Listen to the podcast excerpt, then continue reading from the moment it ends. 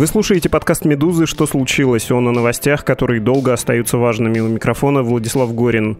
Сегодня у нас будет разговор с политиком, довольно популярным, но неочевидным. Совсем не московским, к тому же он оказался в довольно любопытных обстоятельствах. Это самое общее описание эпизода. Теперь конкретно. 8 февраля в Саратове задержали депутата областной думы, само собой саратовской. Его зовут Николай Бондаренко. Ему вменяют участие в несанкционированной акции в поддержку Навального 30 31 января. Но все не так просто. Это не история условно псковского Шлосберга, екатеринбургского Ройзмана, петербургского Вишневского или там астраханского Шейна. Ну, то есть регионального политика, известного в остальной России, который а. узнаваем, б. в силу своей известности, может даже самостоятельности и, извините за это выражение, политической субъектности, вступает в противоречие с нынешней системой власти, которая очень не любит такую самодеятельность и неподконтрольность в политике. Ну так вот, Бондаренко не такой, он кажется ближе к фургаловскому типажу. То есть, да, харизматичный, активный, местный, при этом чуть более системный, что ли. Он коммунист, в смысле из КПРФ, член фракции в областной думе, само собой. На митинге за Навального, как он сам говорил, он был не ради протеста, а тут я процитирую РБК, как депутат Саратовской областной думы по многочисленным обращениям граждан. Они переживали за свои права и свободы в контексте того, что у нас граждан бьют шокерами, пытают в отделах полиции и меня меня попросили, чтобы я поприсутствовал и выполнил свои прямые обязанности как депутата. Конец цитаты. А сейчас будет еще одна цитата, но не Бондаренко, а это слова лидера КПРФ Геннадия Зюганова в Госдуме. После того, как Бондаренко задержали, он сказал, Власть ошалела от давления грязной навальнятины, что решила задержать депутата Николая Бондаренко. И дальше. Или вы дадите отбой, или мы поднимем всю страну, мы не дадим устроить расправу над нашим талантливым депутатом. Конец цитаты. Давайте поговорим про Навальнятину, ту самую, про участие Бондаренко в предстоящих выборах в Госдуму по тому же округу, где, вероятнее всего, пойдет спикер Вячеслав Володин, про YouTube, на котором у простого саратовского депутата миллион с четвертью подписчиков, ну а еще про системную оппозицию, ее положение, когда она явно получает выгоду от возрастающего недовольства многих людей в России, действующей властью, но при этом эта самая системная оппозиция остается, и тут я деликатно выражусь, немного декоративной на деле ориентированный на Кремль. Говорить будем с тем самым Николаем Бондаренко после небольшого перерыва про прекрасный мир будущего. Всем привет, с вами подкаст «Так и будет». Я Данил Дугаев, и мы обсуждаем будущее. Как мы будем жить завтра, каким станет через несколько лет мир вокруг нас, как изменятся привычные нам вещи и явления, наши города, наш образ жизни, наши технологии, наше искусство. Сегодня мы обсуждаем будущее компьютеров. Я видел много статей о том, что закон Мура, собственно, перестал работать. Сейчас я вам хочу сказать, что средний искусственный интеллект и средний, на самом деле, обычный бытовой компьютер решает задачи по написанию оперы сильно лучше, чем средний человек. И я не уверен, что если мы сейчас возьмемся за эту задачу, через полгода у нас не будет компьютера, который варит борщ сильно лучше, чем конкретный Данил Дугаев. Если пофантазировать, то да, это такой мир глобального такого интернета вещей. Мы уже там на интуитивном уровне и с помощью удобных интерфейсов все это каким-то образом контролируем. Мне было бы интересно в таком мире пожить. Если вам нравится нас слушать, поставьте нам оценку в iTunes, напишите что-нибудь хорошее, так вы поможете найти нас другим слушателям.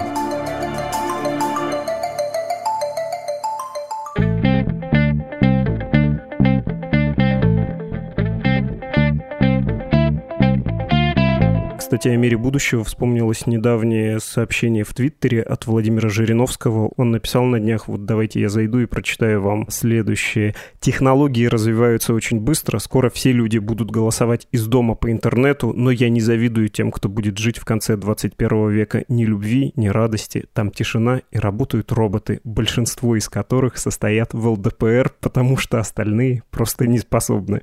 Что бы это ни значило. К счастью, мы сегодня будем говорить про друг другое политическое будущее и не про ЛДПР, не про Владимира Жириновского, а про другую системную оппозиционную партию, про КПРФ. С нами депутат Саратовской областной думы Николай Бондаренко. Николай, здравствуйте. Да, всем добрый день. Как ваше посещение отдела полиции? Что там было? Ну, собственно, по итогам моего задержания ранним утром выхожу из своей квартиры в подъезд и в таком полумраке вижу трех мужчин крепких, здоровых.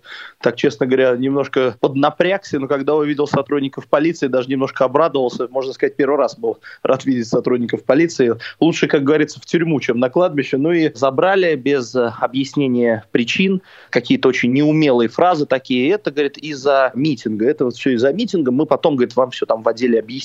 Учитывая, что накануне звучали такие очень громкие заявления руководителей нашего региона, в частности, есть некто господин Остапович, он заместитель начальника главного управления МВД по нашему региону, который фактически обвинял меня в попытке захватить отдел полиции, в котором находится оружие и все такое.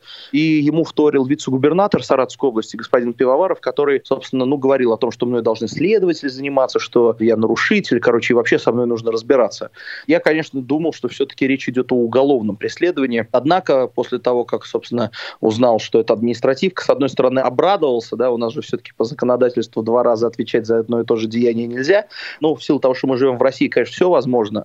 С другой стороны, понимаю, что это абсолютно правовой беспредел, да, и мое обращение к полицейским, к судьям, к суду точнее, да, как я должен был поступить. Простите, я являюсь действующим депутатом регионального парламента. В границах моего округа собралось несколько тысяч человек, которые заявляют о проблемах, да, я вижу социальную напряженность, я что, должен в кабинете, что ли, оставаться, которого у меня нет, или дома у себя сидеть, или где, в парке гулять. По-моему, депутат должен быть с людьми. Я не являлся активным участником в плане того, что я не скандировал какие-то там кричалки, речевки, лозунги. Я не являюсь поклонником Навального, да, но, тем не менее, да, оппозиционно настроена и критически отношусь к власти. Мне там, я, может быть, многие вещи очень себя даже поддерживал, но, тем не менее, я держался в рамках, понимая, что я депутат и что я здесь нахожусь, в очередь, для того, чтобы не допустить перегибов со стороны правоохранительных органов. Мы знаем, как у нас людей пытают, как их током бьют, как им пакеты на голову одевают. Поэтому, собственно, не допустить вот этого давления со стороны правоохранительных органов, это то, ради чего я там находился. Но судья, и ровно так же, как и полицейские, сделали вид, что они этого ничего не слышат, просто это проигнорировали. И сказали, что я активный участник, и по 20.2, часть 5, оштрафовали на 20 тысяч рублей. Однозначно решение политически ангажированное. Однозначно, что ним не могу согласиться, буду обжаловать его. Если не получится в нашем региональном суде, да, Саратовской области, областном, ну, значит, тогда буду обращаться обращаться в кассацию, Верховный суд и так далее. Это вы говорите про 31 января, и это скорее повод. А если говорить о подоплеке, правильно ли я понимаю, что должна прозвучать фамилия Володин, председатель Государственной Думы Вячеслав Володин? Да, безусловно, э, буквально накануне произошло такое интересное событие. У нас в воскресенье, то есть позавчера, был эфир на нашем YouTube-канале, да, большое количество зрителей, и, собственно, мое заявление о том, что я принял решение выдвигаться в Государственную Думу. Если товарищи по партии на съезде поддержат мое решение, я хотел бы выдвигаться по одномандатному округу, где пойдет Вячеслав Викторович Володин, спикер Госдумы. Он ранее такое решение, свое желание озвучивал, и я подумал, что все-таки будет правильно, у меня большая поддержка в регионе, медийная активность, известность там какая-то среди моих избирателей, граждан. Вот. И все-таки в силу того, что коммунисты идут не ради того, чтобы больше там мандатом, меньше мандатом получить, мы все-таки идем на победу, будет правильно, если я буду выступать против самого раскрученного, да, самого авторитетного единоросса. И посчитал это вот для себя верным решением. Мы буквально на следующий день меня задержали, приняли в подъезде, отвезли в суд, который продолжался 8 часов. Это просто какой-то абсурд. Сегодня в Думе уже проходила закрытая комиссия по мне, которая уже по независимой второй линии должна признать меня коррупционером, то есть человеком, который совершил коррупционное преступление. Про эту комиссию я чуть-чуть позже спрошу. Нужно, наверное, объяснить про Володина, где Володина, где Саратов. Вообще-то, поправьте, если я ошибусь, спикер Госдумы — это и, кстати, бывший замглава президентской администрации, куратор политики в России. Он начинал свою политическую карьеру в Саратове, в общем, ее успешно сделал. Более того, он остается там у вас влиятельным и известным людям человеком, а еще он, скорее всего, да, есть разные мнения, пойдет, не пойдет, но, видимо, пойдет по одномандатному округу в Госдуму в вот этой своей вотчине у себя на родине, потому что осенью выборов в Госдуму рейтинги партии «Единая Россия» после пенсионной формы все более и более грустные, им нужно набирать конституционное большинство одномандатниками, тем более известными тяжеловесами, как это принято говорить, это сделать сравнительно легко. Все верно? Да, абсолютно. Вячеслав Викторович Володин уроженец Саратовской области. Он был здесь депутатом регионального парламента, даже заместителем председателя, если мне память не изменяет. И, собственно, да, избирался как раз от э, Саратовской области. Собственно, является таким внегласным или официальным куратором, им сложно сказать. Здесь его команда, все наши депутаты, там, единороссы в областной думе, через каждое свое слово в своих выступлениях бесконечно его хвалят его заслугах и так далее. Поэтому да, я думаю, что его выдвижение здесь – это очень вероятный сценарий. А вы с ним действительно готовы пойти по одному округу и договаривались ли вы об этом со своим партийным руководством? Я с некоторым цинизмом просто хочу объяснить э, неофициально действующие правила, когда кандидаты от КПРФ ЛДПР «Справедливой России» договариваются в Кремле, расчищаются округа. Вот этот твой, это мой, чтобы не допускать сильной конкуренции, чтобы все взяли свое, чтобы не было лишних конфликтов и столкновений. Вы получите свое оговоренное количество мандатов, будете довольны, но особо там и нам не испортите игру. А если испортите, будет как с Фургалом. Ну, то есть вот такая система же принята обычно. Ну, смотрите, насчет вот этой ситуации с э, договоренностью и так далее, вы должны понимать, что сегодня в руках Единой России абсолютная власть. У них в руках не только избирательные комиссии, не только полиция, которая должна разбирать там вопросы нарушения, вбросов, но и суды, которые принимают политически ангажированные решения. В случае, если Единая Россия гипотетически да, пойдет на обострение ситуации, в Думу из-за фальсификации не попадет ни один кандидат от э, КПРФ. Поэтому если вдруг где-то в регионах есть мои товарищи, которые которые, используя дипломатию, могут путем там обмана и там, какими-то там подковерными играми вырвать у Единой России какой-то дополнительный мандат, да это очень круто. Мы в конечном итоге, да, и как я еще раз говорю, я не единожды это видел, иной раз остаемся вообще без всего. Несмотря на то, что поддержка граждан колоссальная, но фальсификация, отсутствие необходимых наблюдателей, членов комиссии просто не позволяет сохранить результат. Что касается моей позиции, о которой вы спросили, действительно мой настрой максимально серьезный. Я на протяжении последних трех лет являюсь являясь депутатом Саратовской областной думы, получил очень значительный опыт. На сегодняшний момент в наших руках скумулированы очень серьезные интернет-ресурсы, там не только YouTube, но и социальные сети. И все это в конечном итоге, на мой взгляд, будет хорошей базой для того, чтобы вести избирательную кампанию. В конце концов, я вижу и плюсы выдвижения против Володина на избирательном округе, потому что, на мой взгляд, там нельзя будет допустить массовых фальсификаций. Все-таки какой-то малоизвестный, не раскрученный единорос, конечно, может допустить беспредел, там и какие-то бесчинства. Здесь же все-таки статус обяжет какой-то более цивилизованной форме. Да? А в конце концов, мы должны понимать о нарушении прав оппозиционных кандидатов в депутаты в части, например, возможности агитации. Не дают баннеры, не дают там возможности там, проводить встречи или просто возьмем элементарные дебаты. Да? Обычный единорос от них открестится. Здесь же, мне кажется, будет немножко сложнее все это выглядеть. Поэтому есть определенные преимущества. Что касается общения с моими товарищами, да, у нас было не несколько встреч, несколько собраний на эту тему, и мои товарищи единогласно поддержали мое предложение о том, что я должен выдвигаться именно против самого, ну, не знаю, хочется сказать, сильного представителя Единой России, но самого, что ни на есть, влиятельного. Немножко давайте вернемся назад. Вы упоминали про закрытую комиссию в облдуме по поводу того, чтобы признать вас коррупционером. Можете объяснить э, вот эту коллизию с донатами с YouTube, которые стали теперь формальным основанием для того, чтобы вам создать неприятности политические? Да, в 2020 году, а если быть точным, в апреле месяце, Единая Россия вышла с инициативой внести изменения в антикоррупционное законодательство. Они прописали, что депутат, работающий на непостоянной основе, то есть работающий бесплатно, не получающий зарплату, не имеет права получать какие-либо гонорары за какие-либо публикации. Такая вот максимально расплывчатая, максимально размытая формулировка, под которую, по их мнению, попадает моя деятельность на Ютубе. Фактически этот закон был принят как раз для оппозиционных депутатов. Да, свои не подпадают, потому что свои все работают за деньги, своим теплые места нашлись, а тех, кого нужно наказать рублем, как говорится, повоспитывать, да, пошантажировать вот этой зарплатой, они должны будут искать какие-то другие механизмы, ну и в том числе, освещая свою деятельность в интернете, могут получать там какие-то средства. И для этого был сделан специальный закон, для специальной поправки в это законодательство. И теперь, по мнению Единой России, я являюсь коррупционером, при том, что я не имею доступа к бюджетным деньгам, я всего лишь депутат в меньшинстве в региональном парламенте. У нас всего 5 депутатов-коммунистов, 45 депутатов в целом там общей Единой России, да, большинство. И тем не менее коррупционером будут признавать не тех, кто разворовывает бюджет, берет взятки, превышает полномочия, а тех, кто, собственно, пытается таким вот образом, как говорится, подработать, да, деятельность какую-то вести, там, ресурсы, средства привлекать. Сегодня была комиссия, комиссия проходила в закрытом режиме. Я заявлял отвод председателю комиссии, ее возглавляет некто господин Антонов, это первый заместитель спикера нашего регионального парламента. Собственно, мои аргументы были достаточно просты. Председательствующий одновременно являлся заявителем, то есть он обращался с этим заявлением в прокуратуру. Он и еще более 10 депутатов от «Единой России», и получается, он же будет рассматривать это заявление на данной комиссии. Ну, то есть очевидно, что у него есть заинтересованность, очевидно, что есть конфликт интересов,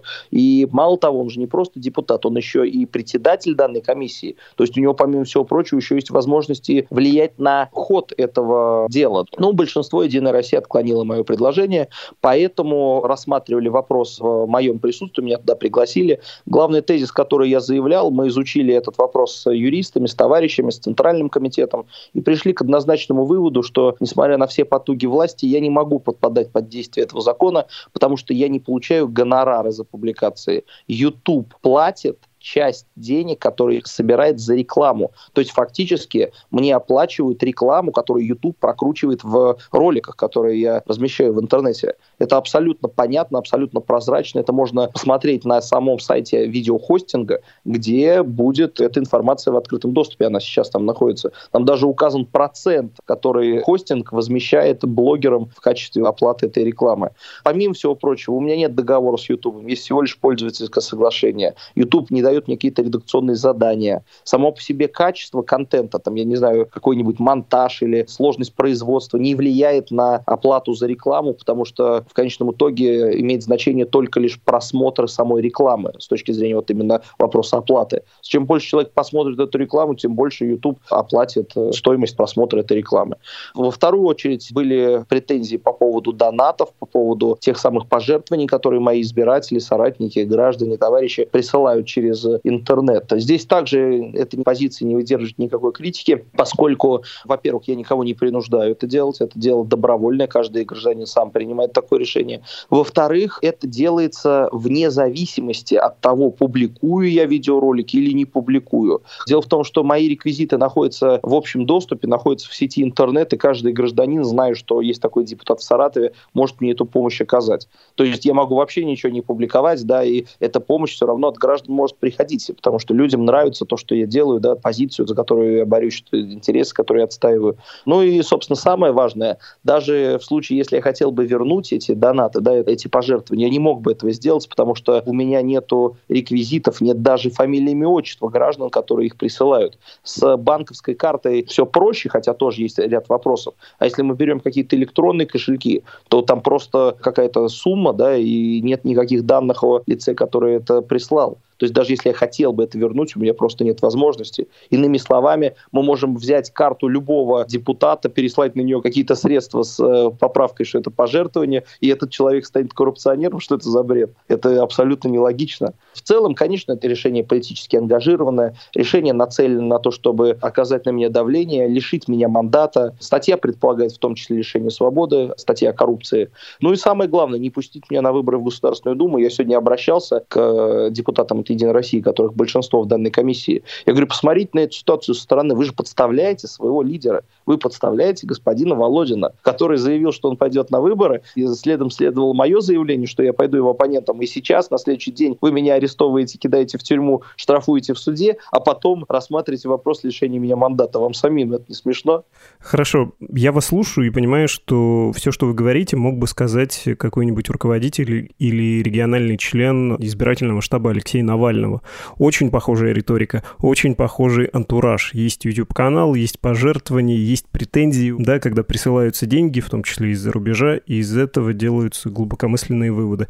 Вы что насчет Навального думаете, насчет умного голосования, насчет последних протестов, насчет всего того, что Геннадий Зюганов назвал недавно давлением грязной навальнятины?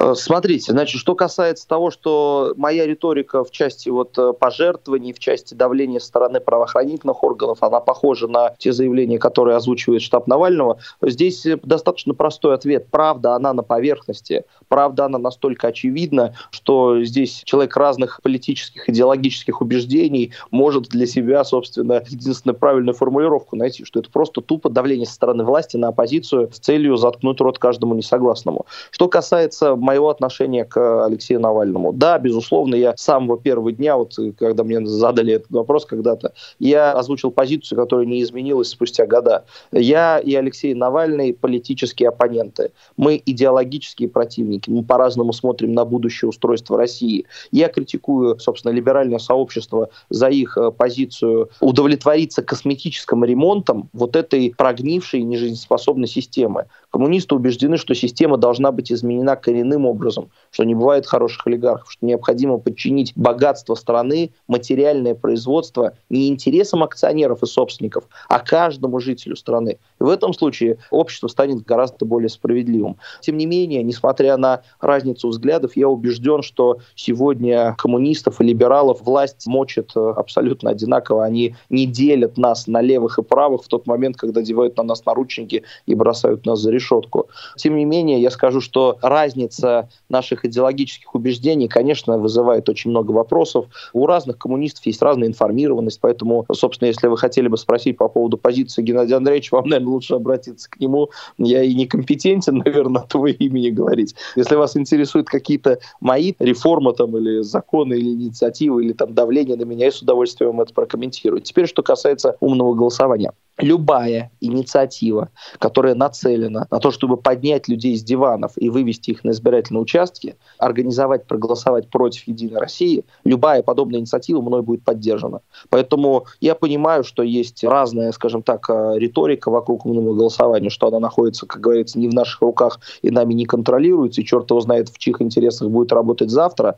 Но по прошедшим избирательным кампаниям, когда умное голосование поддержало по всей стране моих товарищей от партии КПРФ, РФ, да, и в первую очередь Московскую городскую думу. Я считаю, что это было абсолютно правильное решение, хотя понимаю, что либералам оно, возможно, далось непросто. Если вернуться немножко назад к риторике, которую вы тоже транслируете про коренную смену системы, но это же довольно несвежие слова. Вы 85-го года рождения, я 83-го. Я полагаю, что 96-й год мы с вами одинаково смутно помним президентские выборы. 99-й, когда КПРФ пыталась импичмент импичмент объявить Ельцину, тоже, наверное, не вполне осознанно, да, как-то воспринимаем все вот эти былинные времена Красной Думы. Но 2000-е и вы, и я представляем себе более-менее прилично.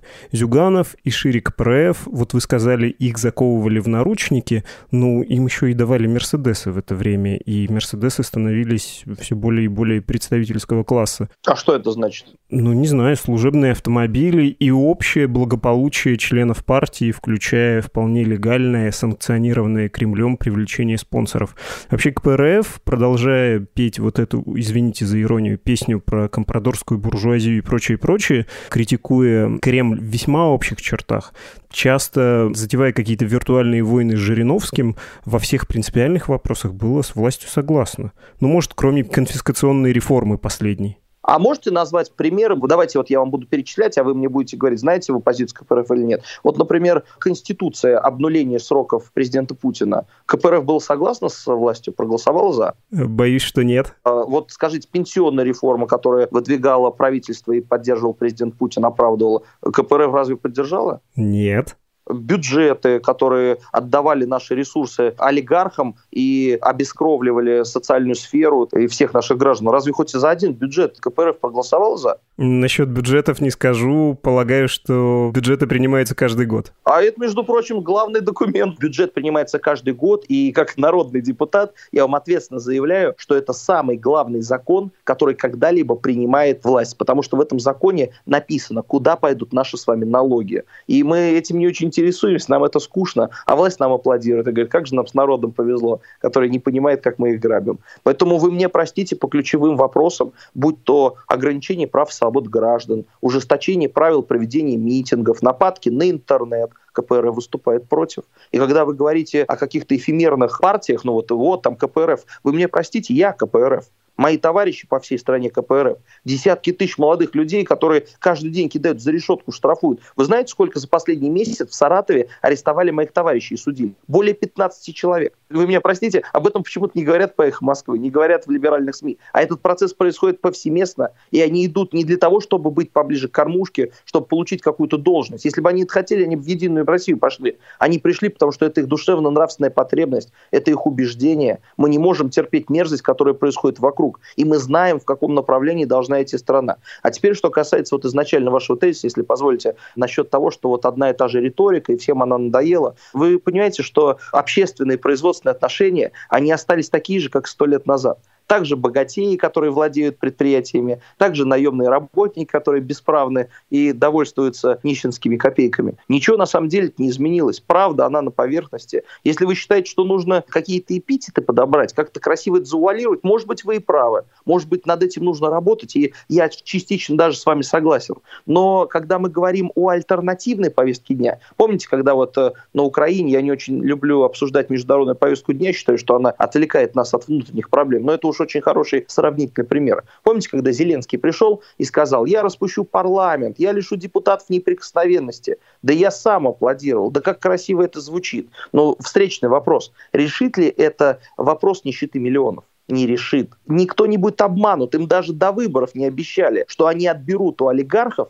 то, что те не по праву себе присвоили. Я же считаю, что итоги приватизации должны быть пересмотрены. Знаете, как руководство страны на эту тему говорит? Это ударит по экономике. Да мне плевать на экономику, которая работает в интересах 1% граждан. Пусть это хоть размажет ее. Я считаю, что нефть и газ, леса, минералы, какие-то полезные ископаемые, там, руды, цветные металлы, золото, оно все должно быть поделено и принадлежать каждому ребенку нашей страны. У нас каждый четвертый ребенок в нищете живет. Когда я слышу заявление там какого-нибудь Жириновского или там каких-нибудь других политиков, мы изменим нашу жизнь к лучшему. А вы не можете сказать, как вы ее измените? Нужно ли побеждать коррупцию, о чем говорит Алексей Навальный? Да кто же спорит? Однозначно нужно. Но справедливости ради я вам хотел вопрос задать. Вот если взять все вот эти коррупционные преступления, которые Навальный в своих расследованиях осветил, и взять вот эти вот сотни миллиардов или там даже, может быть, триллион рублей совокупно, это огромные деньги, чтобы справедливость здесь восторжествовала, однозначно население вздохнет лучше, я с этим не спорю. Но справедливости ради, законным путем по законам России олигархи выводят из нашей страны ежегодно десятки триллионов рублей. Вы понимаете, что это маленькая песчинка в огромном океане наших национальных богатств, которые у нас забирают законным путем из-за того, что богатеи пролоббировали в своих интересах нужные им инициативы. Я не готов сейчас спорить насчет э, триллионов рублей, и вообще на эту тему там известно, что деньги, которые уходят сюда же потом и возвращаются, поскольку законодательство наше, мягко говоря, несовершенное и не очень здорово придумано для инвесторов. Они просто таким образом часто защищают свои средства. Ну, подождите, что, Ротенберг не может сюда вкладывать деньги, что ли? По-моему, он в Америку, в Европу. Мы, боюсь, увязнем. Мы уйдем слишком на высокий уровень обобщения. Мне очень понравилось, э, как вы отбили про принципиальные вопросы вопросы, которые поддерживает или не поддерживает КПРФ, но я боюсь, что многие слушатели со мной могут согласиться, что КПРФ последние два десятилетия была системной партией, игравшей по правилам и работавшей на укрепление режима личной власти Владимира Путина. Предлагаю тут э, тоже начать с нового листа, начать с нового абзаца, потому что мы тут с вами не сойдемся. Про Навального вы сказали, и вы еще упомянули, что, возможно, надо как-то обновить риторику. Мне это нравится, как вы говорите. Вы, по-моему, как раз э, говорите как политик новой генерации, и очевидно, вот глядя по вашим соцсетям, у вас в Ютьюбе миллион двести пятьдесят тысяч подписчиков, в Инстаграме под миллион.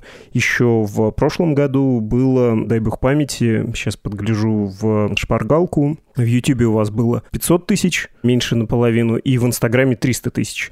Очевидно, что то, как вы говорите и что вы говорите, находит отзыв у аудитории. По-моему, это классно сделано. Вот я бы тут послушал небольшой фрагмент э, вашего ролика с YouTube. Друзья, всем привет! Меня зовут Николай Бондаренко, а вы на YouTube-канале Дневник Депутата. Я только что выслушал большое обращение президента Путина к нации, правильно назвать большое позорище. У вас подписчиков больше, чем у Ройзмана, раза в три, больше, чем у Шлосберга, раз в тридцать. И явно ваша аудитория — это старшие братья пресловутых тиктокеров, да, про которых сейчас все говорят. Может быть, сами тиктокеры. Хорошая формулировка. Да, вы работаете на тех, кто недоволен властью, но это не традиционно огромная возрастная аудитория КПРФ. Вы сами хотите быть, ну, являетесь этим мейнстримом наравне с Навальным. Вы на этой же самой почве, на этой же самой ниве работаете.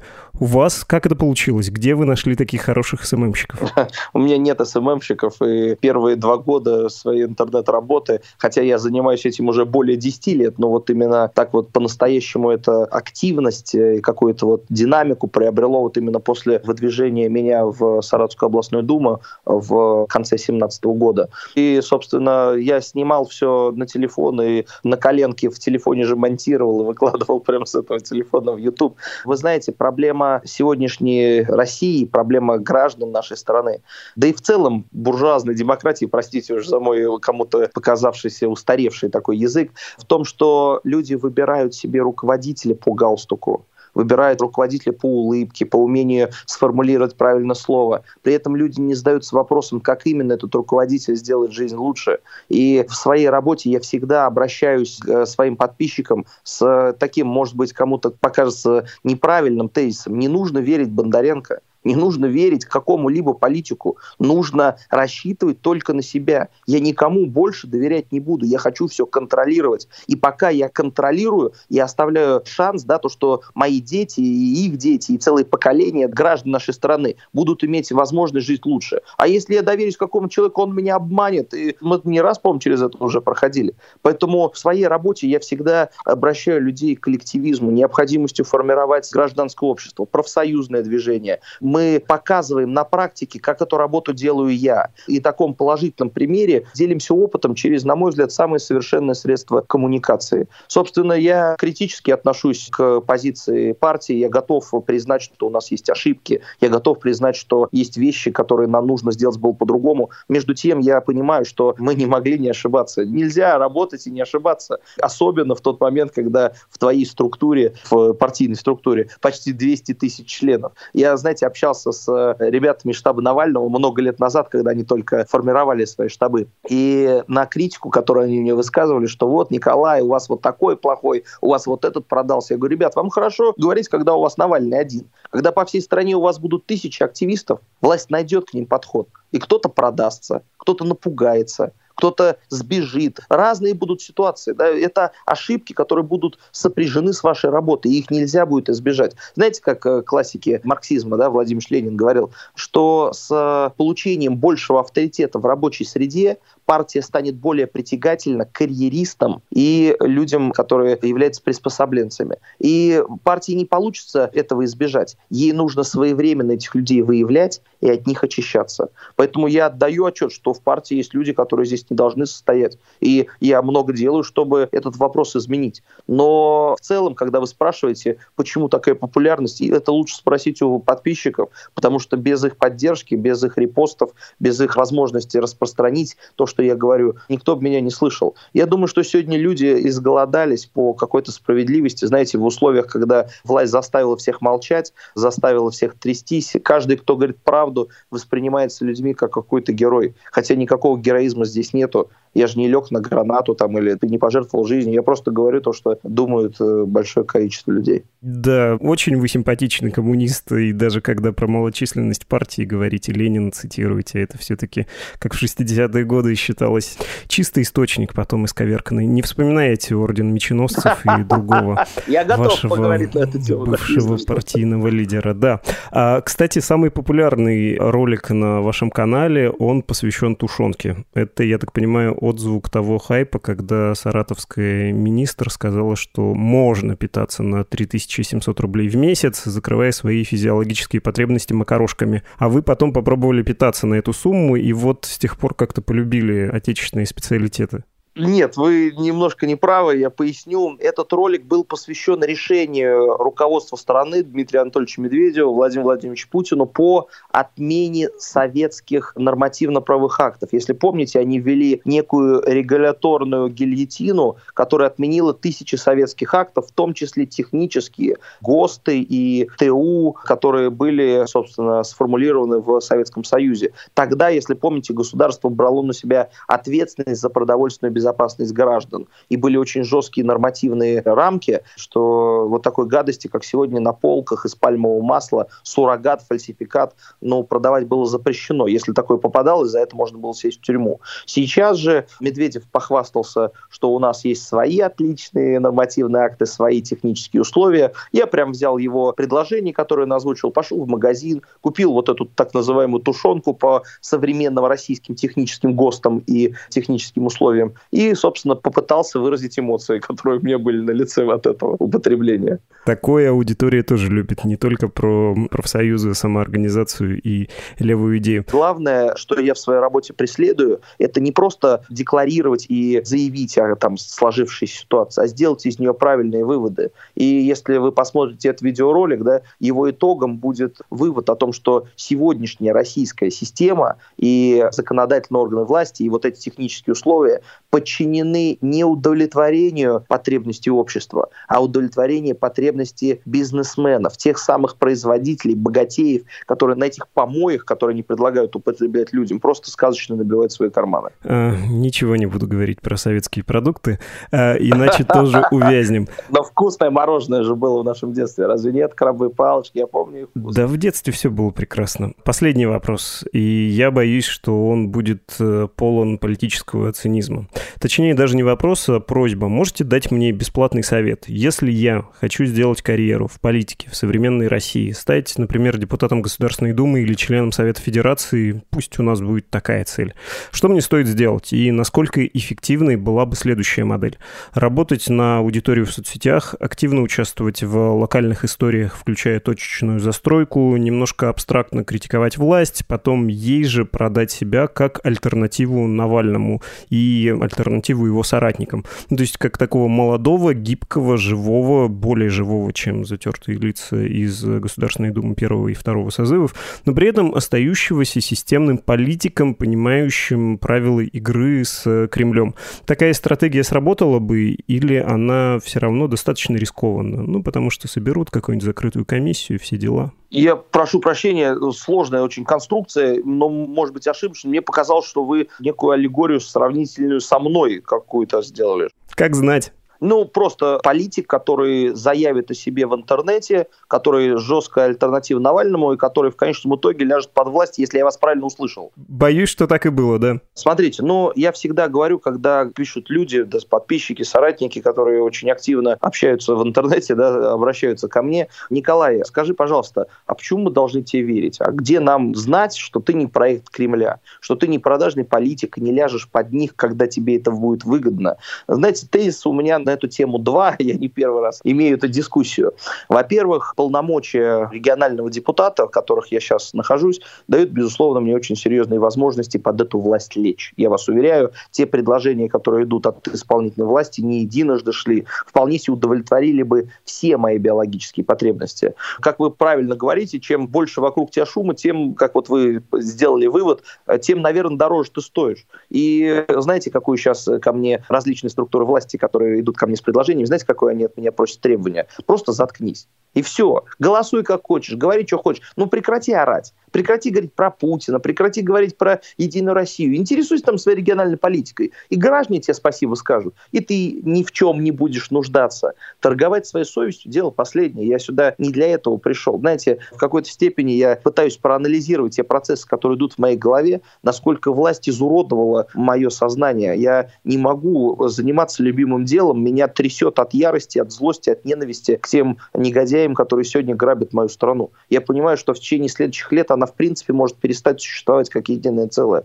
А мне на минуточку, мои предки, да, мои деды с прадедами в руки-то ее положили. И я несу перед собой ответственность передать ее своим детям. И я не хочу, чтобы это все похерилось. Не все мерится деньгами. Не у всего есть цена. Есть принципы, за которые люди могут умирать, понимаете? И история это не раз доказывала. И воевать можно за деньги, вопросов нет. А вот умирать можно только за идею. И я понимаю, что сегодня, когда я говорю такие вещи, многие люди воспринимают меня ну, как ненормального. Знаете, какой самый частый вопрос, который мне задают мои друзья, мои знакомые вот в личной жизни, меня как гражданина? Знаете, они мне какой вопрос задают? Сколько тебе платят в партии? И когда я им говорю, что я плачу, не мне платят, я плачу каждый месяц членские взносы. Они говорят, да ты, ты сумасшедший, ты ненормальный. Знаете, они говорят так не потому, что я ненормальный, а потому что понятие нормы сегодняшним обществом извращено катастрофически, извращено колоссально. И каждый, кто работает не ради своего живота, воспринимается как какой-то ненормальный больной человек. Ты что? Ты, зачем? Ты же можешь на этом заработать. Что это за абсурд?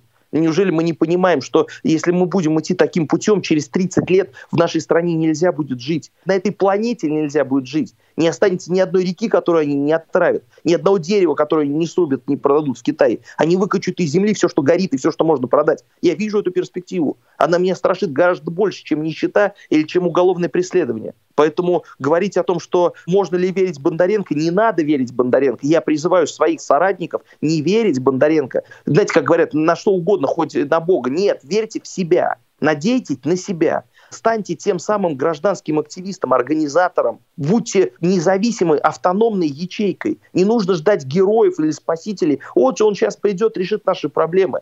Не бывает никаких героев. Народ себя сам освобождает. И если мы сегодня не проявим вот эту глубинную сознательность, вот это гражданское самолюбие, что ли, я не знаю, ответственность, нас ждут очень плохие перспективы. Российская власть уничтожила в людях коллективизм, индивидуализм и эгоизм. Вот бич 21 э, века. Не спит и не рак. Это зацикленность на своих проблемах. Спасибо вам большое. Знаете, одно хорошо, что, оказывается, не до конца еще уничтожена политика в России. Слушаешь вас и думаешь, господи, в каком я году? Неужели в 2021?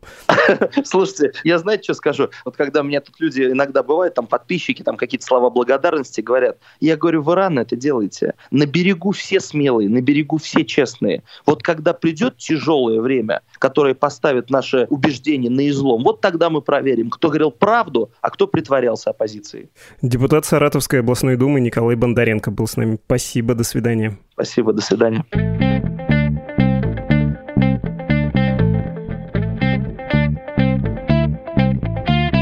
Вы слушали подкаст «Что случилось?» о новостях, которые еще долго останутся важными. Новые выпуски каждый будний день, плюс есть субботний выпуск о российской политике. Его ведут Андрей Перцев и Константин Гаазы. Чтобы не пропустить интересную вам тему, даже если вы не слушаете нас каждый день, следите за разделом подкасты на «Медузе», но лучше всего подпишитесь на «Что случилось» в мобильном приложении нашего издания, а также на подкаст-платформах, среди которых Apple Podcasts, Google Podcasts, CastBox, Spotify, Яндекс.Музыка ну и отдельный YouTube-канал. Там тоже удобно слушать подкасты, а еще там здорово комментировать эпизоды. Почти каждый раз заглядываю почитать ваши комментарии. Также призываю писать вас письма в редакцию. У нас для этого есть email подкаст собакамедуза.io и Telegram Медуза loves you. До завтра!